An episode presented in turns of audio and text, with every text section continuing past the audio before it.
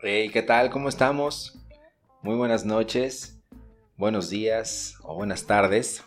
No sé en qué horario me estés escuchando, pero yo deseo que te esté yendo muy bien y te agradezco el tiempo por haber sintonizado Confesiones Viscerales.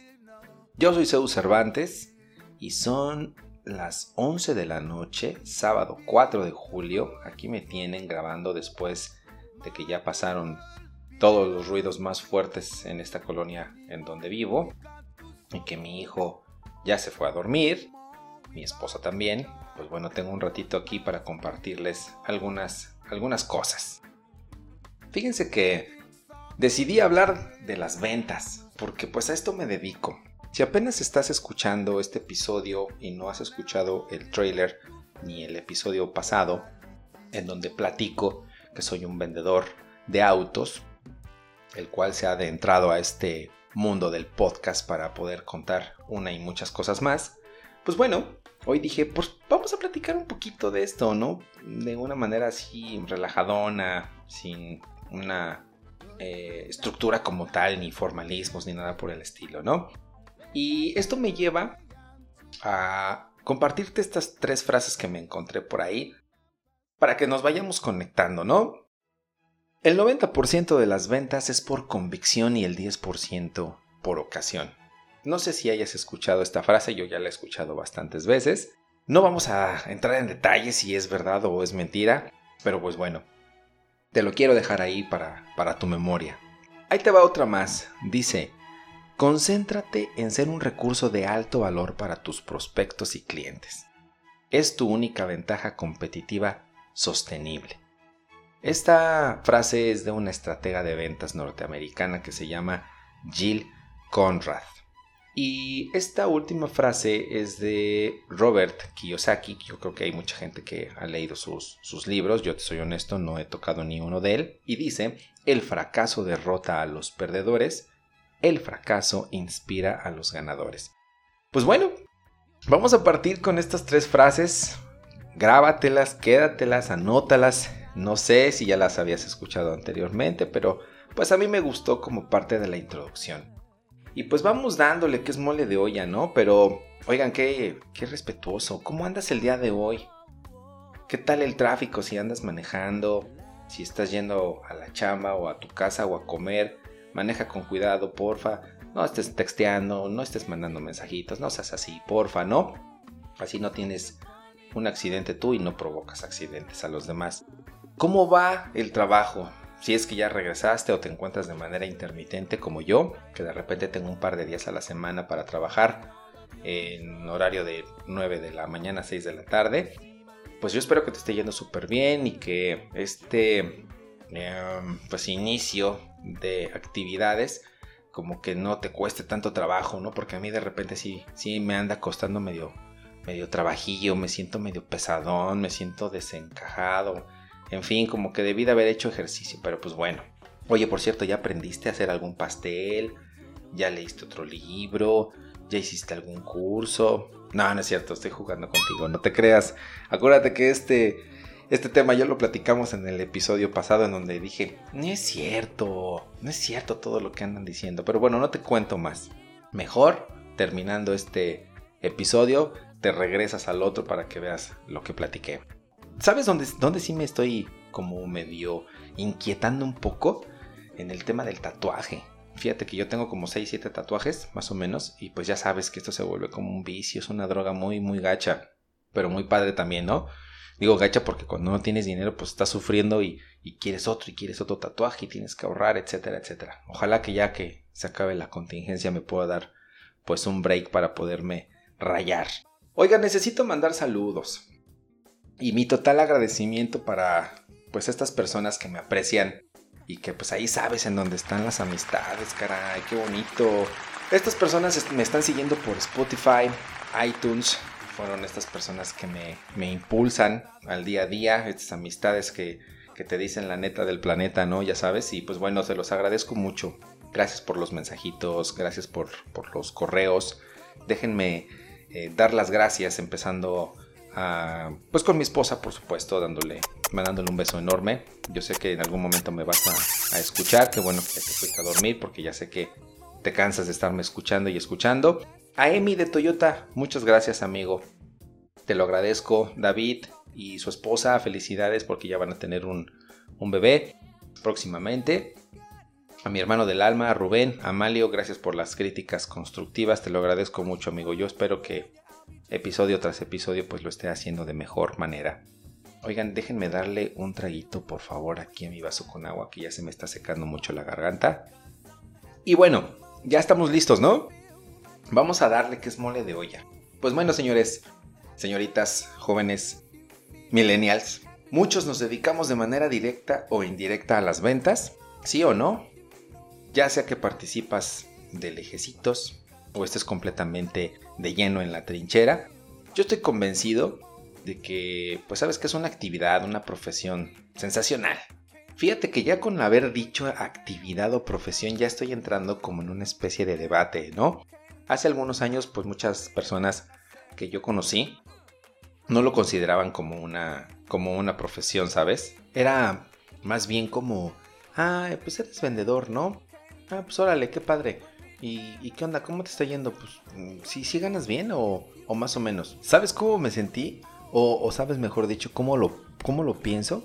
ahora con todos estos cambios que ha, habido desde que existen las redes sociales y, precisamente como este tipo de cosas de los podcasts y gente creando contenidos y todo este rollo, así como que se te acercan y te dicen, oye, ¿cómo, ¿cuánto ganas por hacer lo que haces?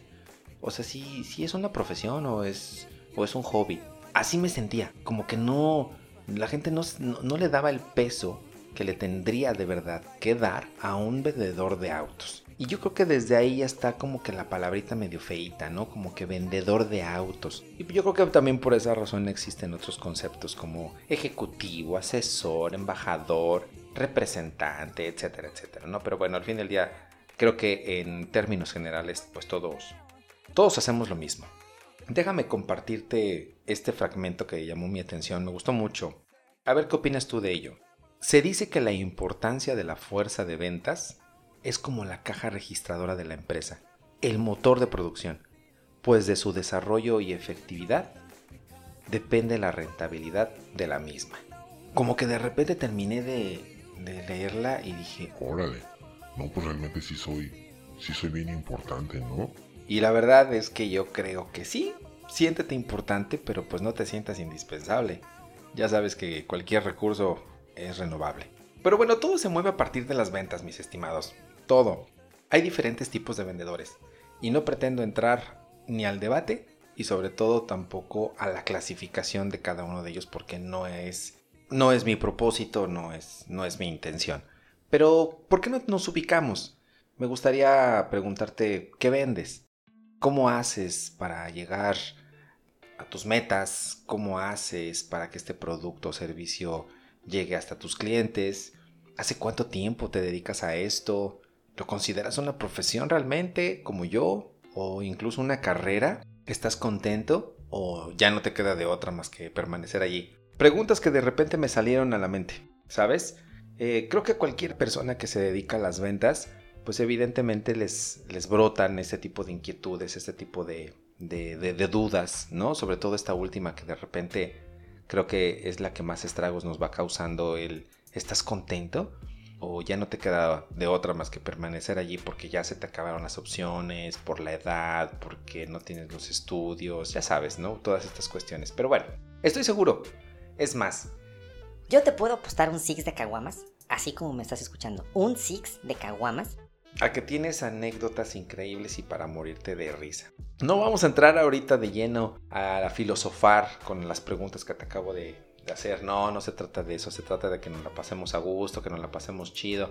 Si quieres en algún momento, pues nos aventamos otro episodio y pues profundizamos en algún tema pues un poquito más, más complejo, ¿no? Vamos a divagar. Pero mira, yo creo que todos los que nos dedicamos a esta profesión, sin duda vamos desarrollando ciertos aspectos y características que nos ayudan a, a mejorar nuestro trabajo, por supuesto no descarto las capacitaciones que se reciben, si es que así fue. Porque hay que admitir que en algunos lugares, honestamente, solo te dan una embarradita de la empresa, el nombre del mero mero y sáquese a volar. A vender se ha dicho porque pues en la empresa tienen que caer los pesitos. Pero bueno, si no te tocó este tipo de, de capacitación ni, ni nada parecido, pues qué padre por ti. Y si apenas estás por entrar al mundo de las ventas, pues bueno, aprovecha todo lo que te estén ofreciendo, ¿no? Fíjate que me llamó también mucho la atención. No sé si tú has visto este programa que se llama Jefe Encubierto. Yo tiene mucho que no, no lo he vuelto a ver, pero me llamó mucho la atención que el mero mero de la empresa se hacía pasar por, por un empleado de recién contratación al que pues una vez que él llegaba a este lugar lo abordaba una persona y lo dirigía de inmediato a que le pusieran el uniforme y después al área o al departamento donde le correspondía trabajar. Eso la verdad yo me quedé de a seis, ¿sabes? Dije, a ver, a ver, a ver, a ver. ¿Cómo fue que este cuate llegó y ya le tenían listo el uniforme? Pues si a mí me van y me toman medidas, me dicen que me lo van a descontar como en dos quincenas. Cuando llegan los uniformes me llegan cortos de la manga. O sea, como que esas yo dije, no, bueno, sí, está muy raro, ¿no? Me llamó muchísimo la atención. Cuando tengas chance, búscalo. Se llama Jefe Encubierto. También pasaron otras cosas muy, pues muy padres. Y esto me lleva a preguntarte, ¿te acuerdas cuándo fue la primera vez que tuviste o te tuvieron que lanzar al ruedo para comenzar a vender? Porque estás de acuerdo que son dos cosas diferentes, ¿no? Una cosa es el que tú vayas voluntariamente a hacer la chamba y otra cosa es el que te digan, oye, ¿qué onda? ¿Ya estás listo o qué? ¿Ya estás capacitado? ¿Ya estás al 100? Y tú, sí, espérame, ahorita, ¿no? Con el rebozo como que te jalas así como que... Eh, es que me da pena. Es que, híjole, es que todavía no... El que sigue, el que sigue, que lo, que lo atienda Pedro. Pedro es re bueno. Ya sabes, ¿no? Así súper el nervio con, con todo. ¿Cuál fue tu primer miedo, por cierto? Aparte del rechazo, ¿no? Naturalmente. Que creo que ese es el que todo mundo... El que todo mundo pasa. Yo no te sé decir muy bien cuál era porque de verdad tenía de todos, de todos. Recuerdo que una de mis primeras ventas no fue tan terrorífica. Sí pasé por momentos de verdad medio complicados porque según yo ya estaba capacitado, tenía todos los conocimientos del vehículo, lo básico por supuesto, porque no tampoco quise como profundizar mucho porque ya me urgía vender, porque ya necesitaba la lana y no me fue tan mal, ¿eh? No me fue tan mal porque yo creo que me tocó un cliente, la verdad, me dio buena onda. Digo, lo recuerdo vagamente.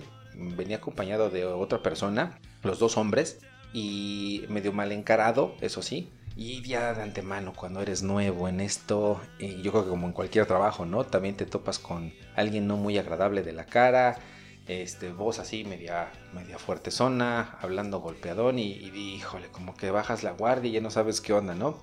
Yo la verdad es que me da mucha risa porque hablando de lo del jefe encubierto, me mandaron a hacer unos uniformes horribles, oye, ¿no? De, de esa tela que, que, te, que te pica exactamente en el lugar donde no te puedes rascar y no estés pensando en eso porque no es por ahí. Me refiero a esa parte de la espalda en donde no te puedes rascar porque te, estorba la lonja, la manga se convirtió en camisa de tres cuartos porque pues no te, no te cierra bien, te, te aprieta obviamente del cuarto botón de abajo para arriba donde ya se te ve el ombligo y andas pues dando a, que se ventile la pelucilla que sale del ombligo, no, no, no, bien feo de verdad. Me dio mucha risa lo de la, lo de la pelucilla, perdón. Pero bueno, no, pues yo estaba la verdad muy torpe andaba tartamudeando por todo. Creo que no le dije ni al 100% las características del coche.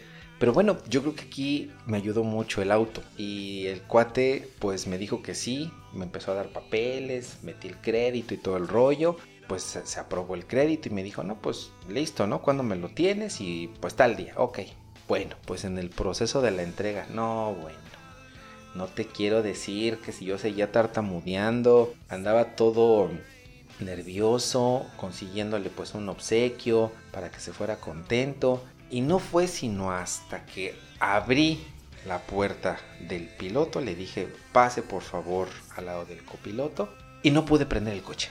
Porque no me acordaba que para poder prender ese coche tenías que oprimir el freno y darle al botoncito de start, stop para que encendiera. Y yo sentía que el coche ya no estaba funcionando o se había descompuesto. El señor pues como que se me quedaba viendo con cara de esto es normal y yo así como de... no, no, este, espéreme tantito, ¿no? Denme un segundo. Volteando a medio mundo para ver si alguien me rescataba. No, bueno, no, no, no. No te quiero decir, pero gracias a Dios todo salió bien. Todo salió bien, me dio las gracias, me dio una palmadita con cara de a la otra mejor apréndete bien el coche, pero se fue.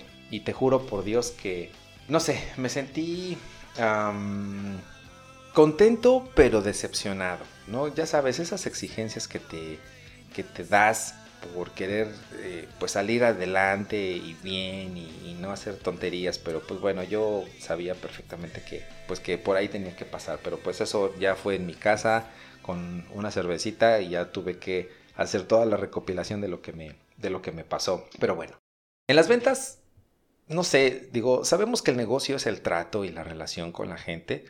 Trabajamos continuamente con las personas y con las razones y, emociones para que compren o no el producto o el servicio. Por lo tanto, creo que pues es de suma importancia comprender que hay influencias que tenemos que aprender a analizar esas acciones y decisiones que toman los clientes son en donde nos debemos de enfocar un, un poquitín, ¿no? Antes de comprar, los clientes que son potenciales, yo creo que tienen que creer en nosotros mismos, en la empresa, en el producto y pues estar convencido de que debe de haber un vínculo de confianza, ¿no les parece? Porque si no hay confianza, pues no hay nada. Es como en una relación. Si no hay confianza, no hay nada, señores. No hay nada. Y eso es creo que lo más complicado. Porque pues hay que aprender a ser observador, hay que escuchar. Yo creo que esta es la parte más importante y volviendo al mismo tema de lo de la relación. Si no sabes escuchar también estás frito, frito.